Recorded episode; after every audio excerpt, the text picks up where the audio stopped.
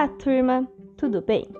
Nesse podcast vamos falar um pouquinho mais sobre o período da Belle Époque.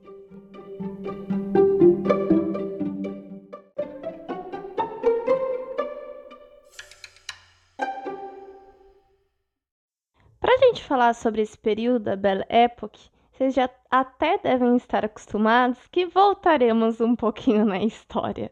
Só que nesse, nesse momento a gente vai voltar um pouquinho mais.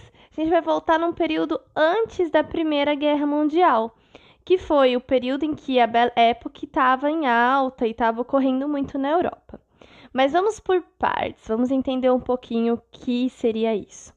Então, lá no final do século XIX, na Europa e nos Estados Unidos, ela foi um período marcado por um grande crescimento dos centros urbanos, por um grande crescimento das cidades, por invenções tecnológicas que eram revolucionárias, um grande progresso da ciência e também por novas formas de expressão artística. Mas a gente já vai falar sobre isso. Vamos falar mais um pouquinho ainda sobre esse período da Belle Époque. É, além de tudo isso, a elite urbana ela começa a adotar um novo estilo de vida, com hábitos para ostentar sua riqueza. Então a intenção dela não era apenas viver da elite, não era apenas viver bem, mas mostrar que vivia muito bem, ostentar toda a sua riqueza, todo o seu dinheiro. E aí eles começaram a frequentar alguns locais que para época eram diferentes, como cafés, bailes, teatros, parques. Esses locais de entretenimento, né, e de vida social, vamos dizer assim, começaram a fazer moda, se tornar moda e começaram a dar um prestígio social às pessoas que frequentavam. Então era como se fosse uma regra. Se você era da elite, se você era muito rico, você tinha que frequentar esses locais. Por quê? Vamos voltar àquele ponto. Não basta ser rico, tem que mostrar sua riqueza, tem que ostentá-la. Então, essa era uma das formas de ostentação, né?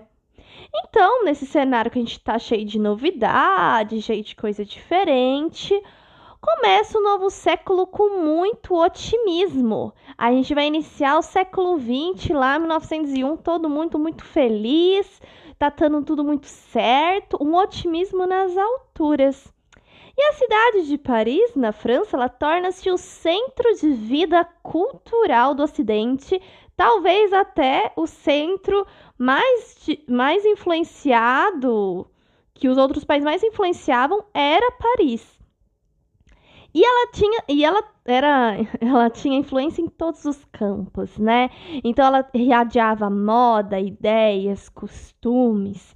As elites europeias e dos Estados Unidos também começaram a seguir, até mesmo do Brasil, tá?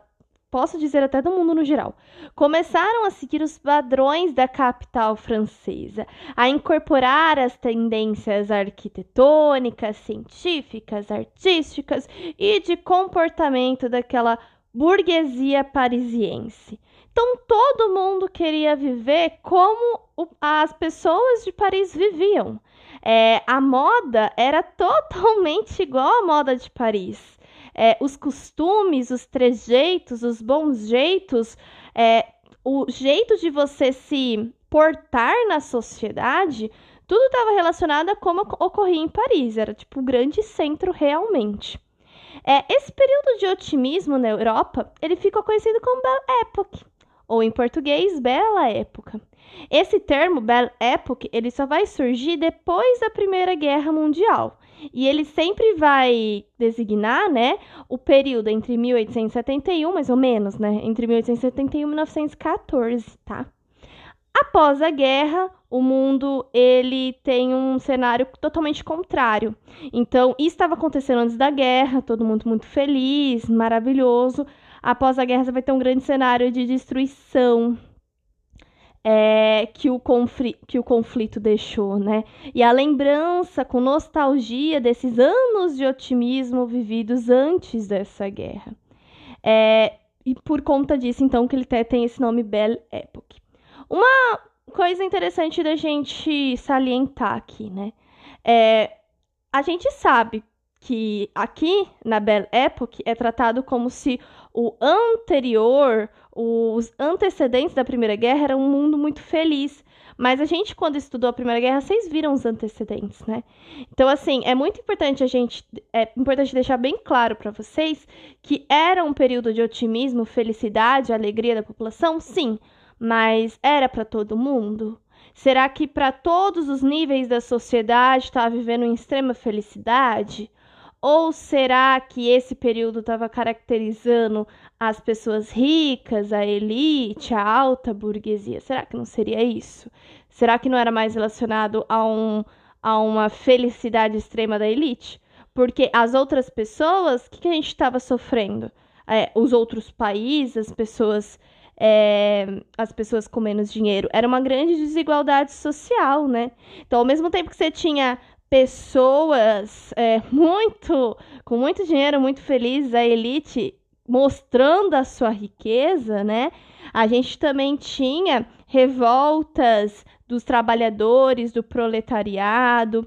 A gente tinha é, a, toda a questão do imperialismo que estava acontecendo na África e na Ásia também. Então, é, era só aquela grande aquela sociedade, né? Aquela elite, né? Eles falam como Belle Époque, mas não era todo mundo que vivia desse jeito fabuloso como na Belle Époque. Vamos falar um pouquinho das artes durante esse período, tá? Então, nesse período de grande otimismo, grupos que se auto-intitulavam vanguarda procura procuraram novas expressões artísticas. Uma dessas expressões que são várias, tá? Uma dessas é o impressionismo. Ele é um dos que mais se destacou. E ele incorporou é, muitas dessas características vanguardistas, né?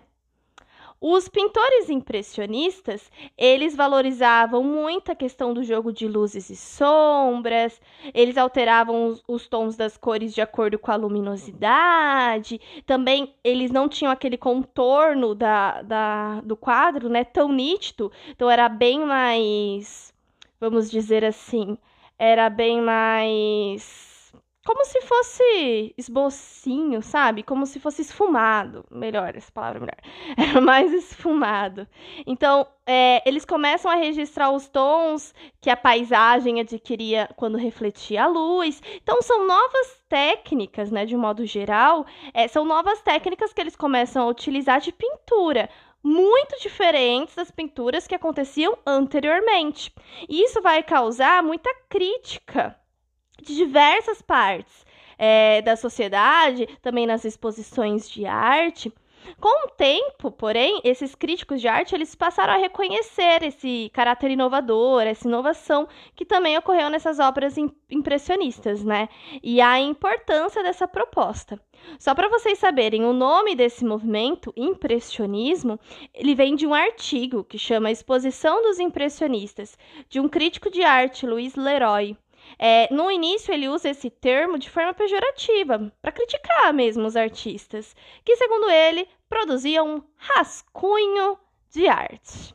É, junto nesse podcast, vou deixar para vocês uma imagem de uma arte impressionista, para vocês realmente terem essa visão do que eu tô falando, né? Dessas novas técnicas. Mas então é isso que a gente tem que saber por enquanto. Esse período, que seria essa Belle Époque, esse período, e o que essa Belle Époque vai influenciar no modernismo das, na Semana de Arte Moderna de 22 aqui no Brasil. É isso, espero que tenham compreendido e até mais.